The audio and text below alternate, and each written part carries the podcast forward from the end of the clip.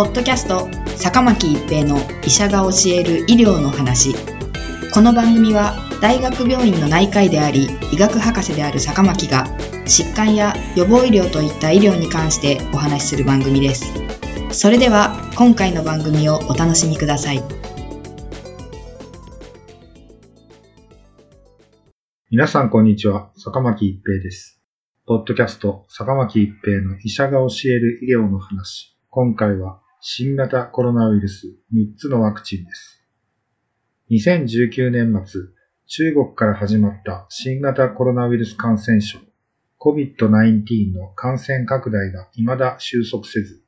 すでに欧米では新たに開発された COVID-19 ワクチンの接種が始まっています。我が国でも接種開始が期待されています。弱毒化した病原体を用いるものを生ワクチン、死滅させた病原体や病原体の成分を用いるものを不活化ワクチンと呼んでいます。生ワクチンにはマシンワクチン、不活化ワクチンにはインフルエンザワクチンなどがあります。メッセンジャー RNA ワクチンは核酸を用いたワクチンで、筋肉細胞や樹状細胞という免疫担当細胞の中でメッセンジャー RNA をもとにタンパク質が作られ、生成されたタンパク質の一部に対して免疫応答が起こります。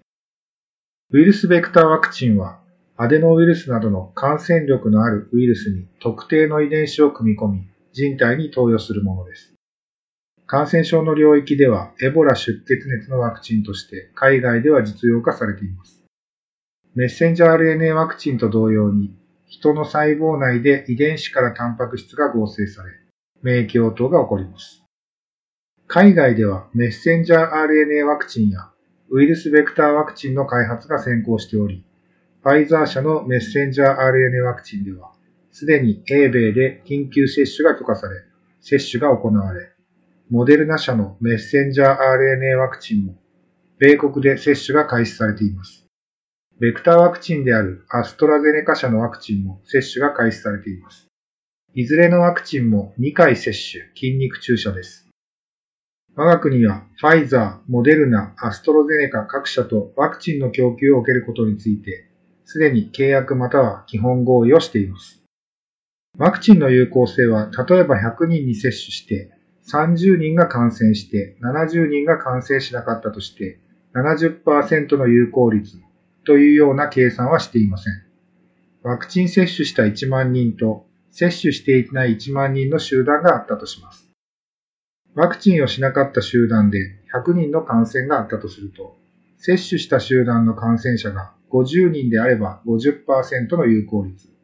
感染者が30人であれば70%の有効率、10人が感染したとすれば90%の有効率となります。現在、日本での接種が予定されているのは3つのワクチンですが、ファイザーとモデルナのメッセンジャー RNA ワクチンはいずれも90%以上の有効率を示し、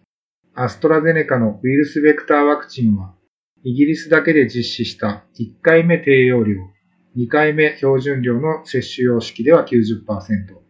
イギリスとブラジルで実施した2回とも標準容量の接種では62%の有効率でした。両方を合わせた有効率は70.4%となっています。インフルエンザワクチンの有効率は約50%と言われており、それと比較するとかなり高い有効率と言えます。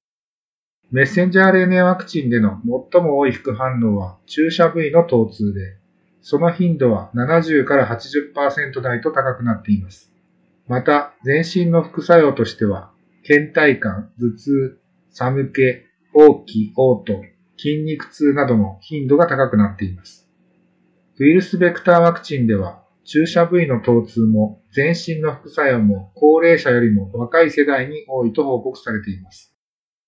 どのワクチンにおいても少ないながらアナフィラキシーショックというアレルギーによるショックも報告されています。早ければ2021年2月下旬、